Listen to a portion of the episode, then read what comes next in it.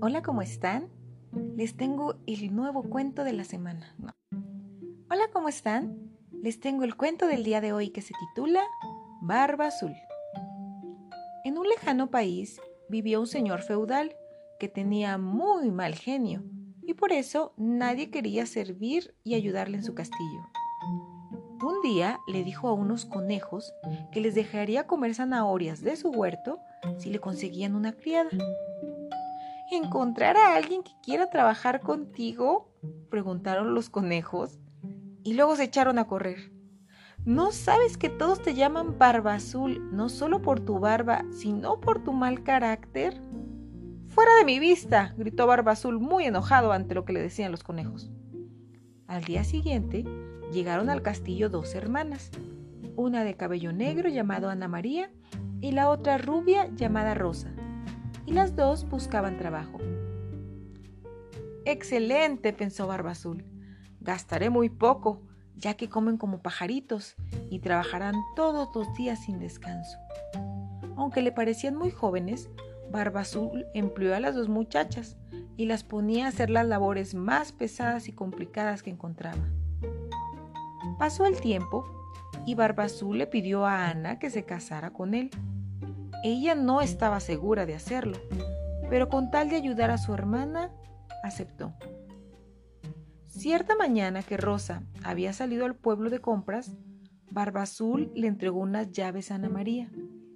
Voy a salir de viaje unos días. Toma estas llaves para que durante mi ausencia puedas abrir y limpiar todas las habitaciones. Pero no abras la puerta del gabinete azul. Es muy importante, dijo Barba Azul. Pero Ana María, que era muy curiosa, pues no pudo resistir la tentación de abrir la puerta del gabinete azul, ya que pensaba que encontraría ahí un tesoro o joyas que luego podría llevarse. Pero al abrir la habitación no había ningún tesoro. Lo que vio fue varias muchachas convertidas en estatuas de piedra. ¡Oh! gritó Ana muy asustada. En ese momento, un gato salió de un rincón diciéndole, Te ocurrirá lo mismo que ellas. Mi señor las convirtió en estatuas de piedra por haber sido tan curiosas como tú.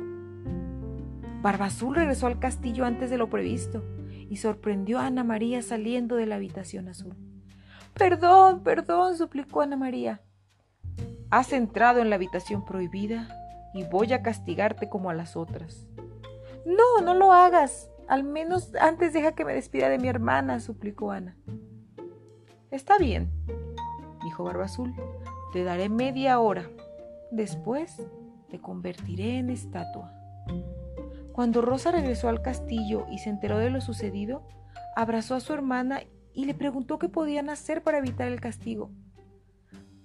Subí una de las torres, dijo Ana María, a ver si llegan nuestros hermanos. Recuerda que hoy prometieron venir a visitarnos. Su hermana hizo lo que Ana le pidió y subió. Hermanita, hermanita, gritó la muchacha. ¿Ves algo? No, respondió Rosa. Solo veo una nube de polvo y los cuervos que revolotean alrededor del castillo. En eso gritó Barba Azul. Baja, Ana María, o voy a convertir a las dos en estatuas. Las dos jóvenes resignadas bajaron y se volvieron a disculpar, pero sin convencerlo. Cuando Barba Azul se disponía a convertir a Ana en piedra, se abrió la puerta de un golpe y los hermanos llegaron y sujetaron a Barba Azul. Debido a que habían desaparecido varias mujeres, tenían una orden del rey para apresarlo por siempre. Al salir Barba Azul del castillo y ser condenado a esta cárcel, como por arte de magia todas las estatuas recobraron su forma primitiva y las chicas pudieron regresar a sus casas. Rosa y Ana María se quedaron a vivir en el castillo y así Dejaron de preocuparse, eso sí, y no volvieron a pasar ningún problema. Y este es el fin. Espero que les haya gustado. Este cuento tiene una moraleja importante. Recuerden que la mayor parte del tiempo no es bueno ser curioso, y menos si nos piden que no lo hagamos, ya que podrían meterse en problemas como lo hizo Ana. Bueno, recuerden visitar nuestras redes sociales. Tenemos nuestro blog entre caballerosydragones.blogspot.com. También tenemos nuestro Facebook entre Caballeros y Dragones. Nos escuchamos en el próximo cuento. Hasta luego.